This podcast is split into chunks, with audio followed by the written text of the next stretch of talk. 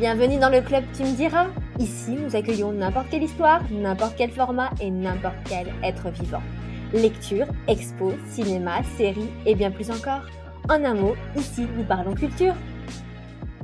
Bonjour Anise Bonjour Carole Ça va?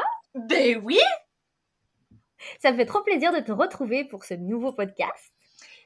Et oui, parce que c'est pas notre premier coup d'essai en termes de podcast. Mais ça, nos auditeurs ne le savent pas encore. Pas tous, en tout cas, peut-être certains ont eu la, la joie, le plaisir, l'honneur de nous écouter auparavant. Tout à fait. Donc, on, on s'est rencontrés dans notre podcast, enfin ailleurs, mais notre premier podcast ensemble, ça parlait de notre travail.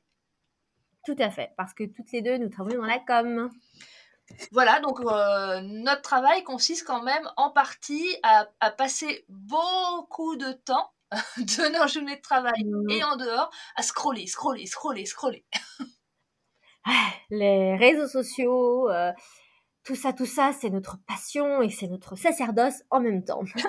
oui. Et puis, euh, donc ce premier podcast sur la com, c'était dans le cadre de ton travail salarié? Tout à fait. Alors, euh, j'étais, j'ai changé euh, depuis, mais j'étais euh, responsable communication euh, de, d'un espace de coworking, pardon, euh, WM Co. Je le dis, hein, comme ça, voilà. Et donc là, le but est vraiment était d'accueillir et de soutenir les entrepreneurs. Et dans les tout premiers entrepreneurs que j'ai eu la chance de rencontrer et avec qui j'ai la chance de travailler, il y avait Anise.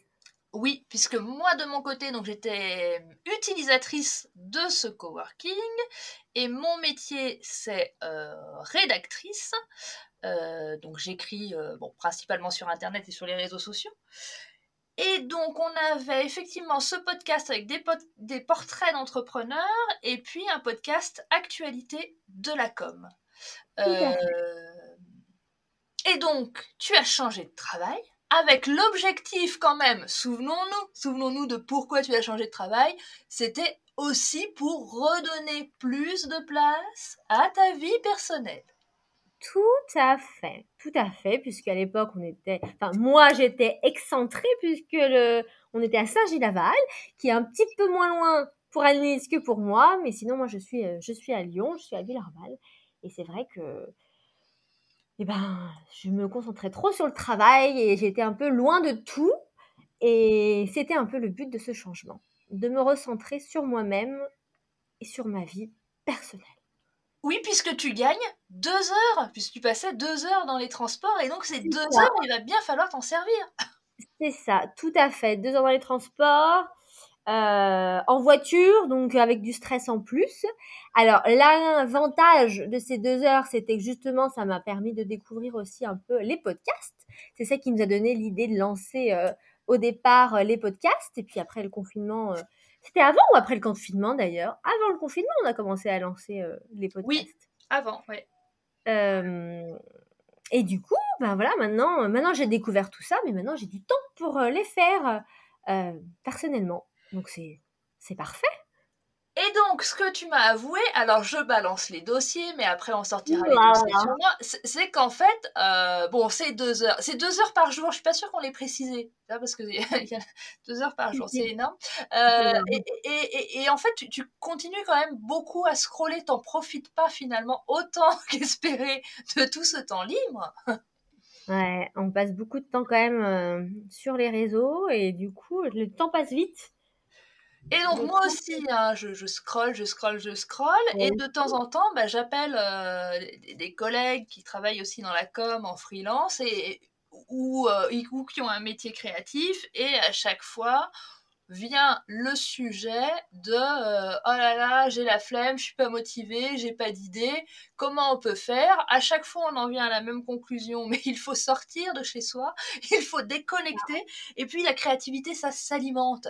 Donc bon, euh, euh, c'est vrai qu'il il faut, il faut aller à la, rencontre d'autres choses hein, que les réseaux sociaux qui nous rendent quand même complètement, complètement débiles au bout d'un moment.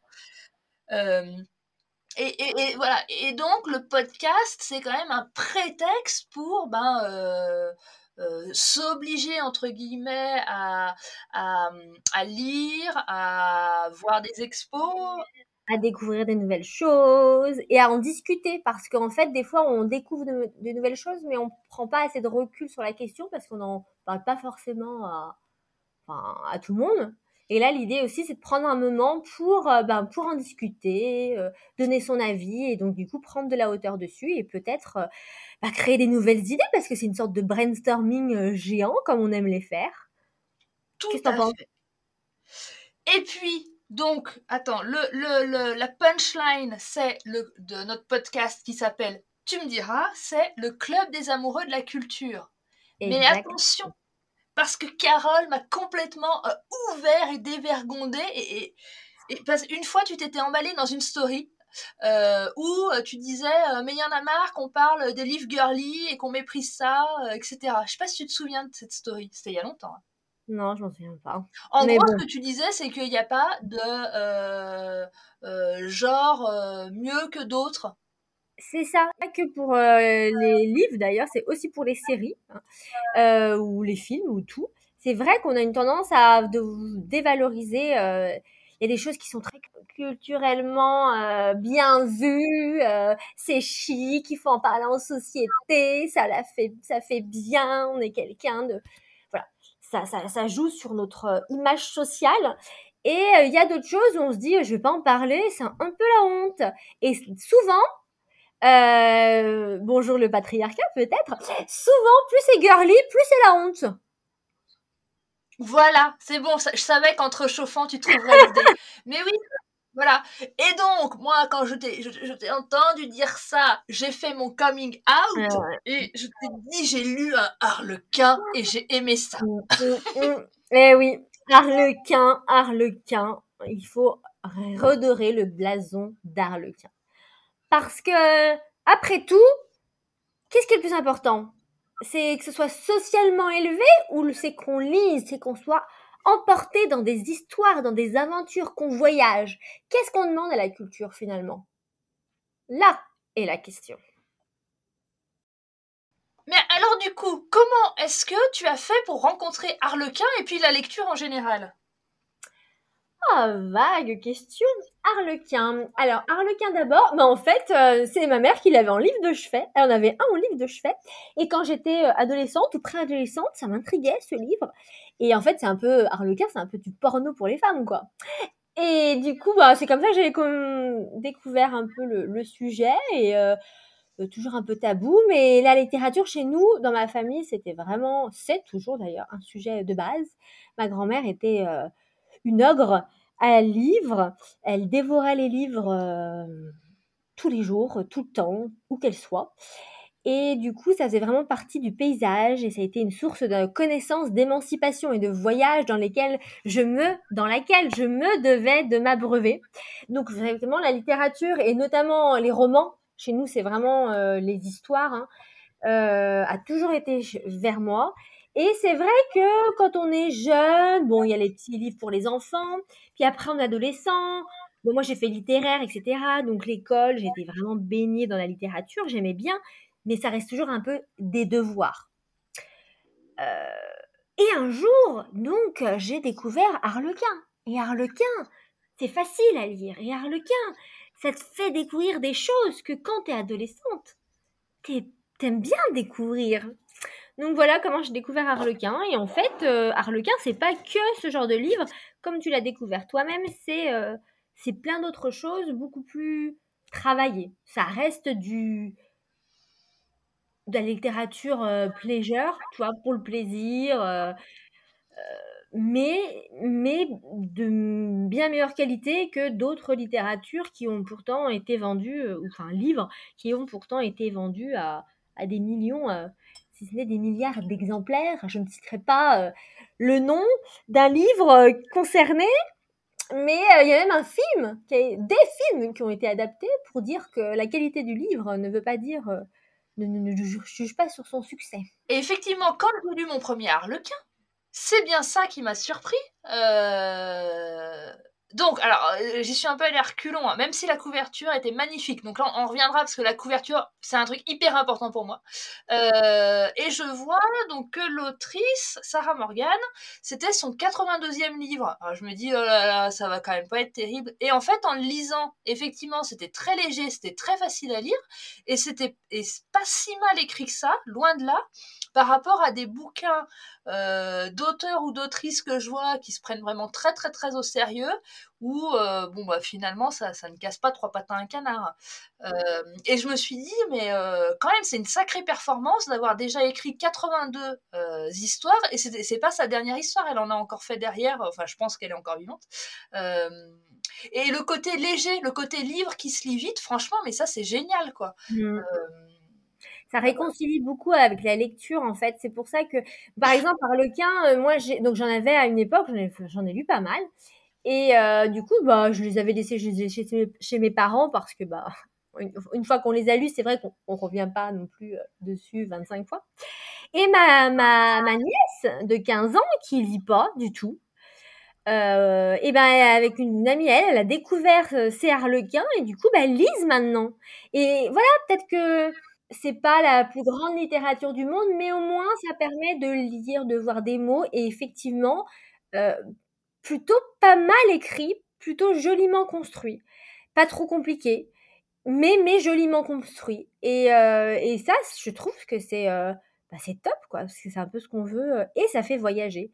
Et donc finalement pour moi la littérature c'est ça, c'est de prendre plaisir avec les mots et faire voyager et à voilà, faire voyager les gens, après les faire et les faire rêver quoi, puisque Harlequin clairement euh, on est dans le rêve et dans le fantasme pur et dur.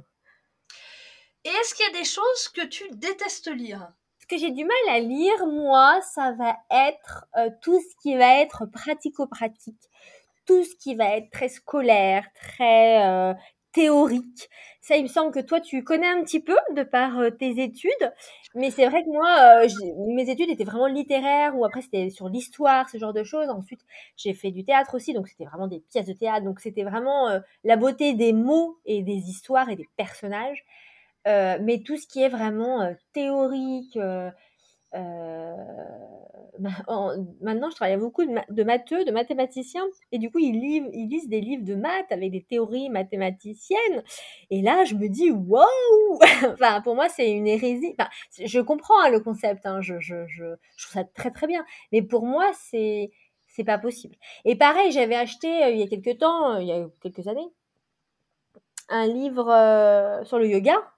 Et donc, en fait, on a les positions de yoga qui sont expliquées. Et pour moi, c'est très compliqué parce que c'est maintenant, on a plein de formats vidéo en fait qui sont possibles. Et c'est des choses que, j'ai besoin de voir passer par l'humain.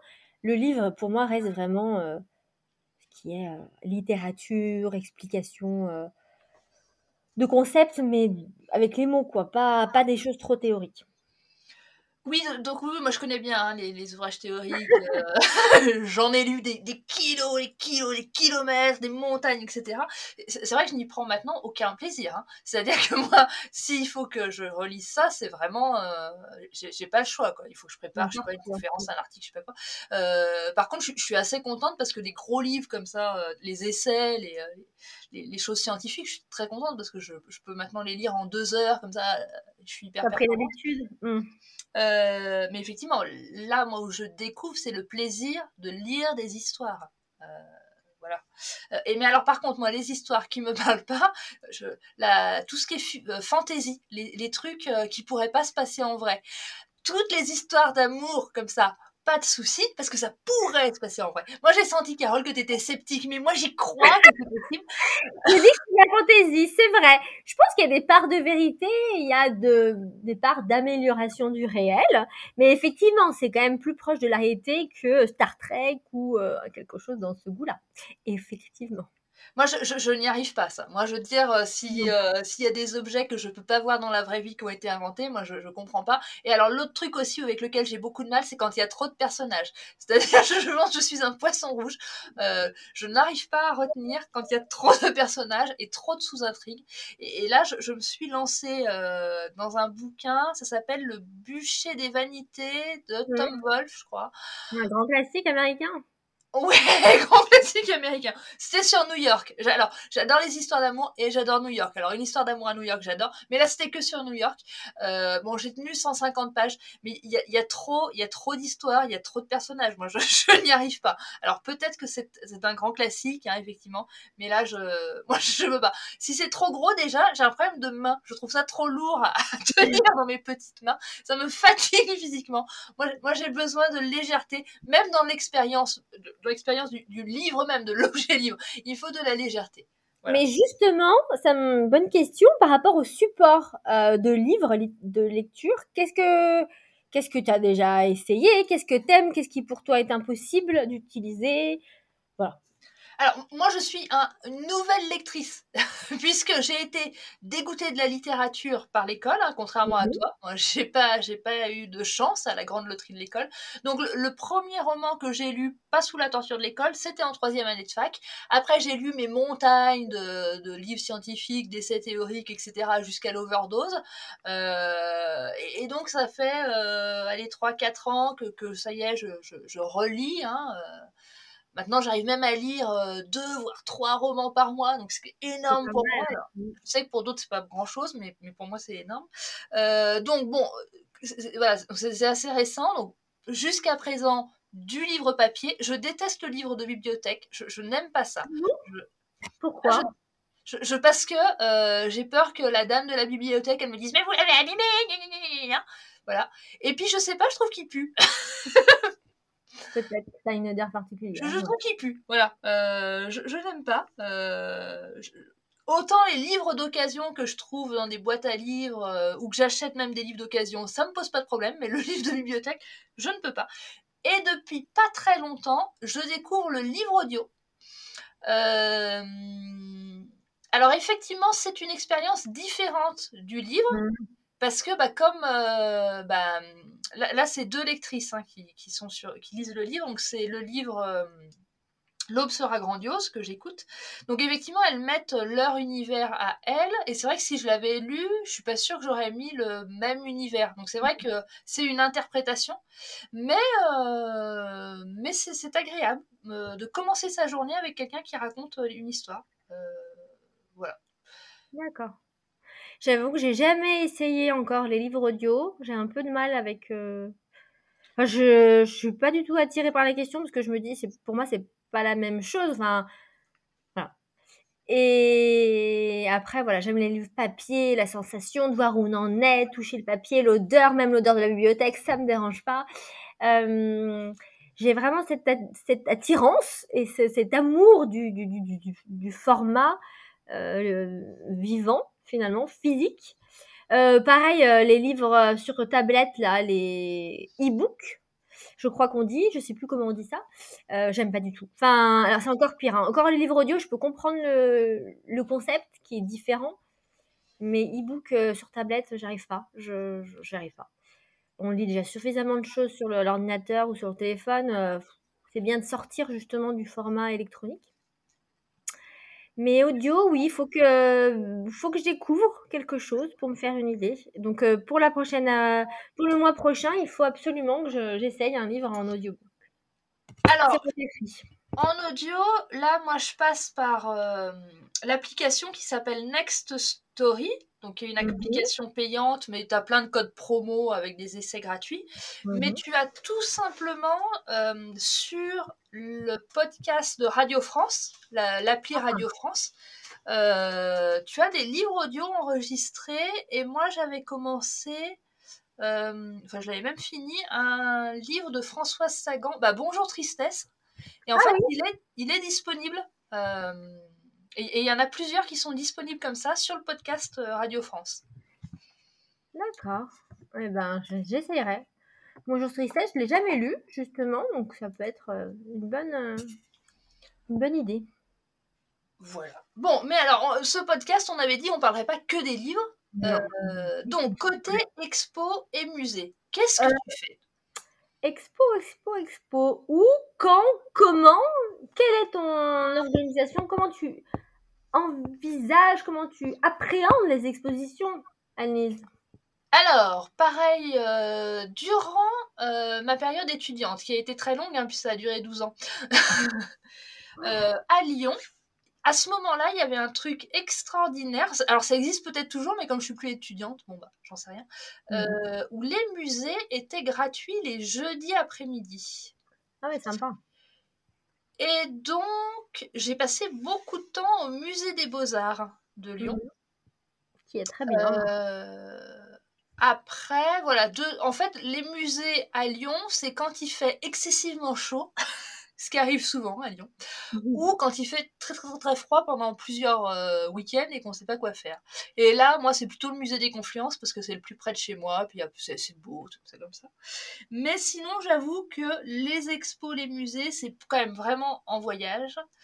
Et de plus en plus, ça va être des, mm, des musées ou des expos qui touchent au design et à l'architecture, euh, tout simplement parce que j'adore faire des photos et bien entendu les poster sur les réseaux sociaux.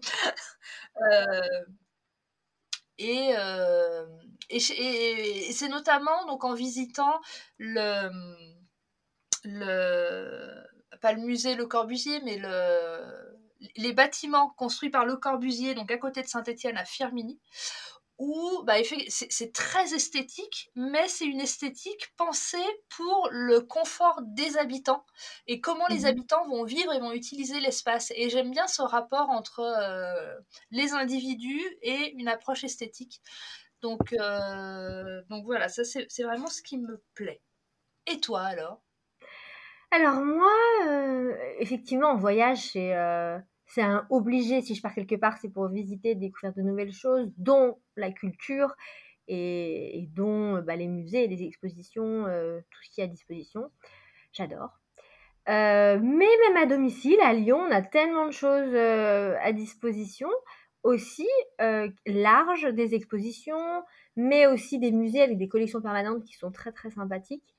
Ça j'aime beaucoup. J'ai une grande passion pour le musée de, des arts décoratifs de Lyon, qui est magnifique. Le bâtiment est magnifique à l'intérieur, c'est super intéressant.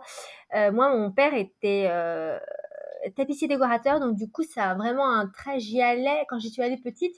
Il nous expliquait des choses parce que ça avait vraiment un lien avec l'histoire de la ville puisqu'on est quand même euh, une ville de soierie, euh, la soirée lyonnaise, etc. Donc le côté décoratif, tissu décoratif est très important pour l'histoire de la ville.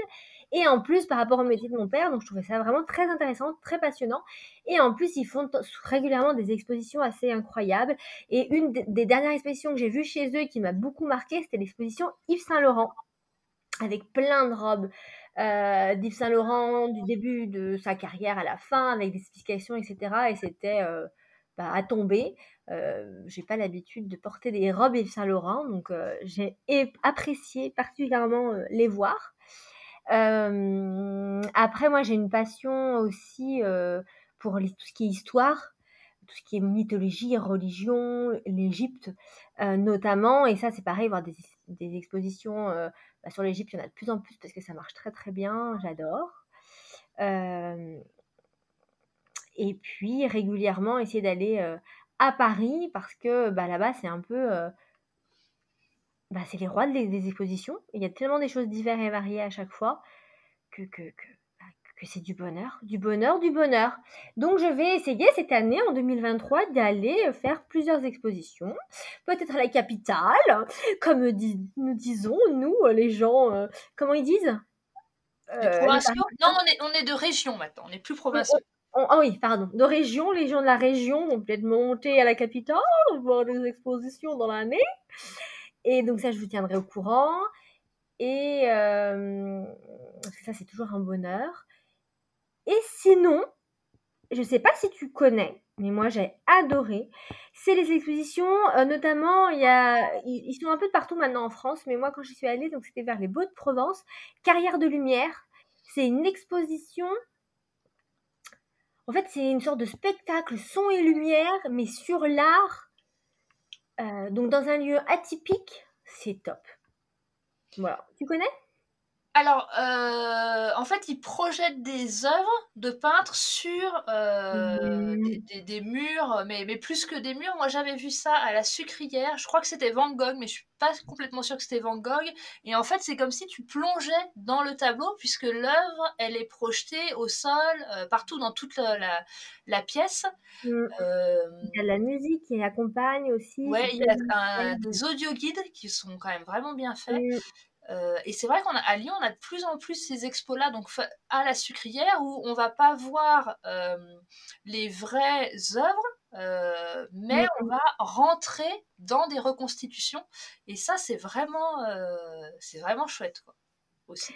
C'est ça en fait, c'est voir comment la culture a été, enfin se développe au, fil- au fur et à mesure des années par rapport aux, bah, aux nouvelles, aux nouvelles technologies et comment on peut garder ce côté émotion euh, avec plein de modes différents et, et le fait que ça vulgarise ou rende plus populaire la culture puisque c'est quand même plus facile de faire quelque chose comme ça euh, pour n'importe qui en son lumière que d'aller dans un musée où on va se dire euh, c'est plus ennuyeux, c'est plus scolaire, etc. Donc ça, je trouve ça super intéressant aussi, cette, euh, ce développement-là de, de la culture, des expositions et des musées notamment. Et le troisième volet, dont on va certainement parler dans le podcast, mais bon, il y en aura certainement plus que trois, euh, c'est tout ce qui concerne les séries. Alors là, sur cette partie, j'avoue que vous risquez surtout de m'entendre poser des questions, peu donner mon avis, puisque je regarde très très peu les séries. Euh, alors j'avoue, hein, bon, on avait dit qu'on sortait les dossiers. J'ai beaucoup regardé Plus belle la vie, mais j'ai arrêté. Plus belle la vie? Bah, C'est fini d'ailleurs, Plus belle la vie, je crois. C'est fini, mais j'ai arrêté il y a quand même euh, plusieurs années. Et euh, je, alors moi, je dirais que le, la dernière série que j'ai regardée, c'était cet été.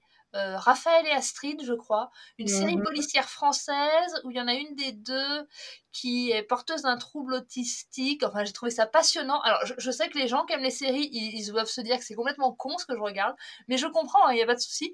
Euh, je crois que c'est vraiment le basique hein, de la série policière. Euh, c'est vrai que je ne connais pas grand-chose. Oui. Alors, deux choses. Un, comme on l'a dit tout à l'heure, pour les harlequins, pas de jugement de valeur sur ce qu'on regarde, qu'on aime. Le principal, c'est d'aller bah, dans un univers culturel, de voir le travail euh, d'artiste en fait qui a été fait dessus. Et une série télévisée, c'est un peu la même chose. Il n'y a pas de euh, sous série. Donc déjà ici, on bannit euh, les jugements de valeur sur les séries. Et en plus, je pense que tu mens, Annelise. Tu mens et je sais, je pas, je pense, je sais que tu mens, Annelise, parce que le guilty pleasure, le dernier guilty pleasure que tu as eu, que j'ai eu, qui est quand même le petit arlequin, le petit bonbon de du moment de, de, de Netflix. Qu'est-ce que c'est, madame? Qu'est-ce que c'est? Eh ben oui, c'est Emily in Paris, je l'avais oublié. C'est ton coming out de... Bien sûr. Je... Alors, euh, Emily in Paris, je crois que c'est important qu'on en parle. Euh, en fait, je, je sais mes étudiants qui me l'ont fait connaître comme ça quand c'est sorti donc il y a, il y a la troisième saison donc c'était il y a deux ans comme ça. Je me suis dit bon quand même faut que je sache ce que c'est donc c'est comme ça que je suis allée sur Netflix. J'ai adoré la saison 1 j'ai adoré la saison 2 j'ai pas fini la saison 3 je, la saison 3 je sais pas. Je crois qu'il y a un truc qui s'est pas passé entre nous.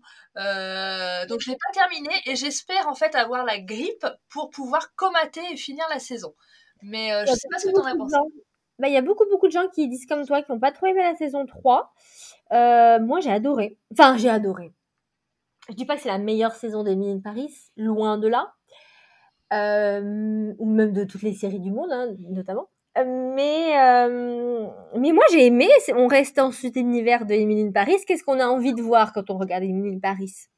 Des beaux garçons, quand même. C'est voilà. J'ai vu une vidéo l'autre fois sur TikTok, ça m'a marqué, où il disait euh, euh, on regarde Emily in Paris pour euh, the plot, the plot, the plot, donc c'est-à-dire l'intrigue, l'intrigue, l'intrigue. Et en fait, à chaque fois dans la vidéo, dans le TikTok, il mettait les photos des, des très beaux acteurs qu'il y avait dans Emily in Paris.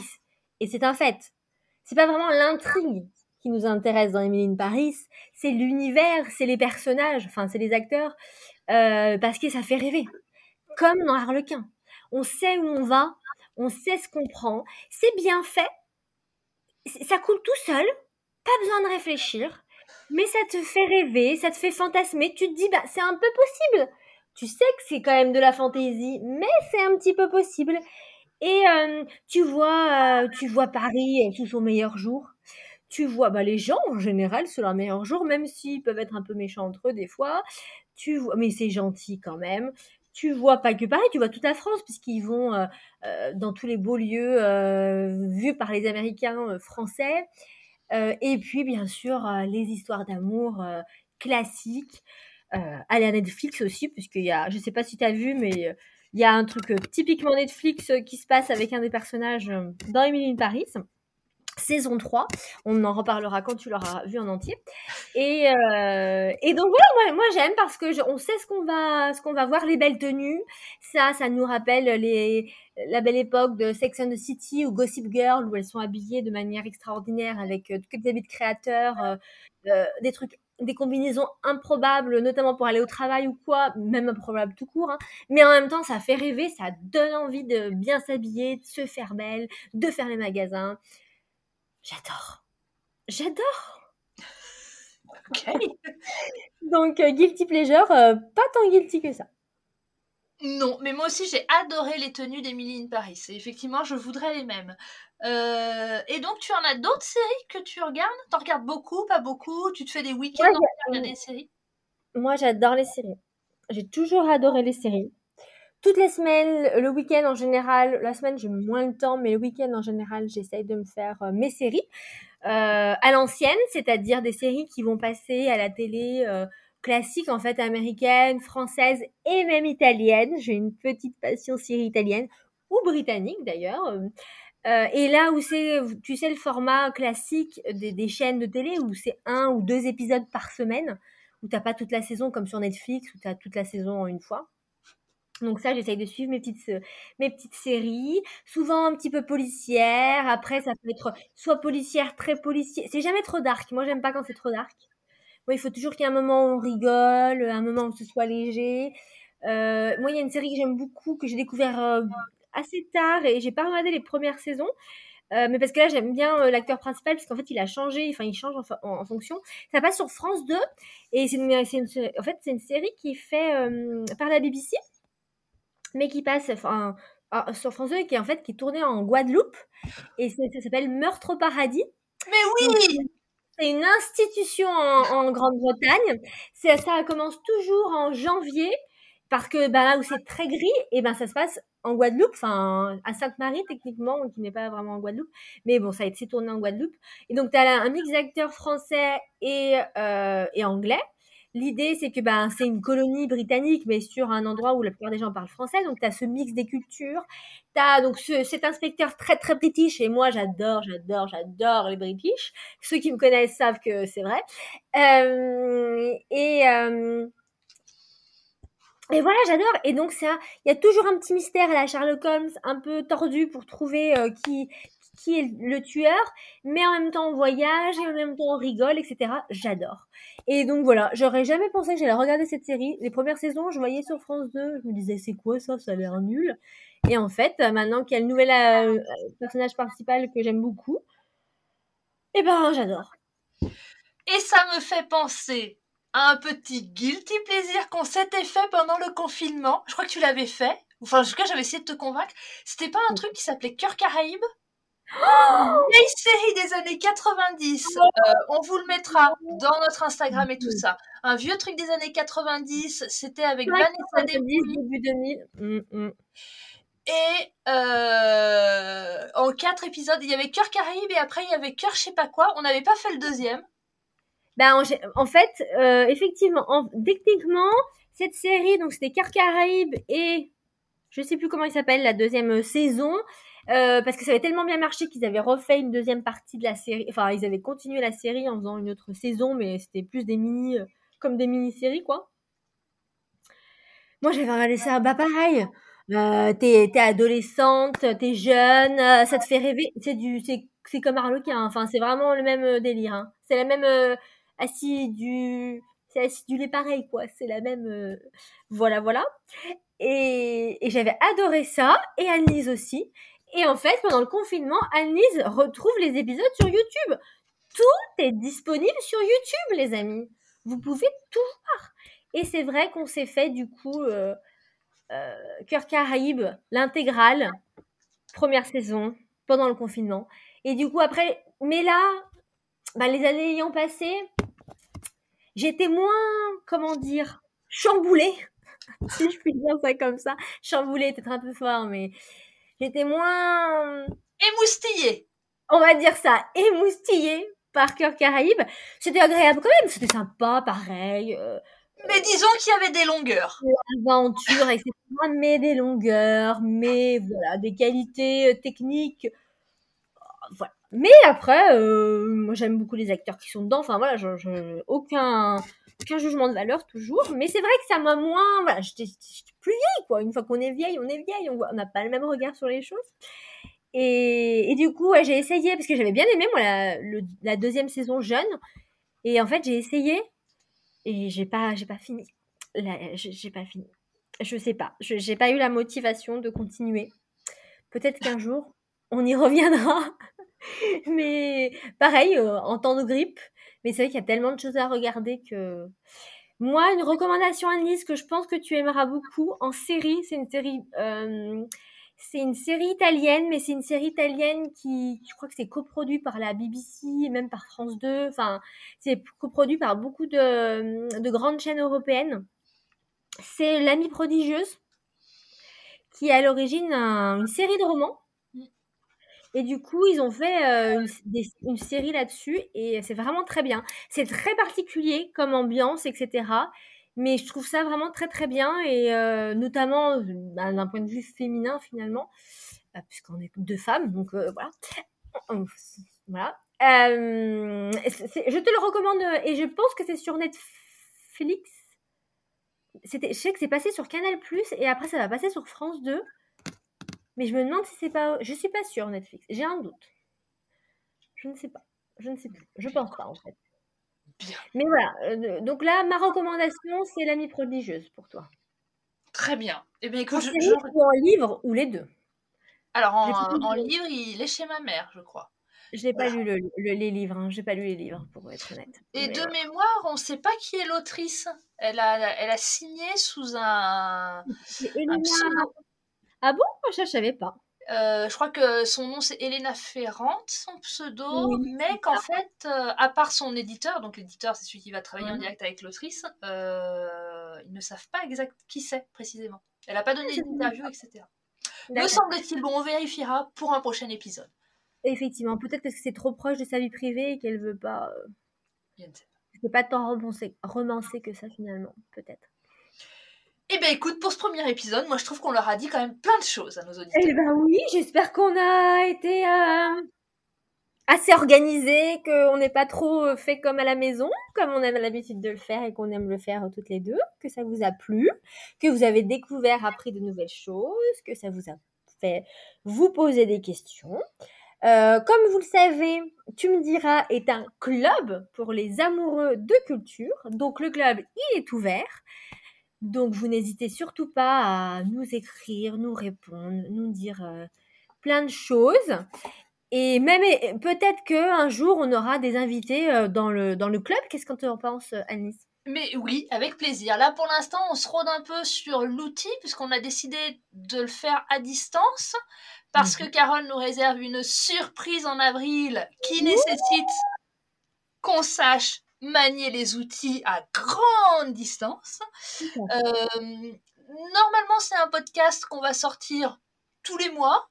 Peut-être, on verra. Voilà, on va essayer, on va essayer tous les mois. Voilà, au, moins, on va essayer au moins une fois par mois. Peut-être qu'un jour on en fera encore plus, mais au moins une fois par mois. Voilà. Euh, donc, n'hésitez pas à nous dire ce que vous en avez pensé euh, en commentaire. Je sais pas trop où on va mettre des commentaires sur un podcast, mais bon, vous trouverez. Ou alors en DM parce que euh, on est sur Insta. Notre Insta, c'est tu me diras euh, podcast. Mhm. Et puis voilà, bah, à bientôt pour un nouvel échange. À bientôt pour un nouvel échange. Merci beaucoup de nous avoir écoutés. Salut Alice.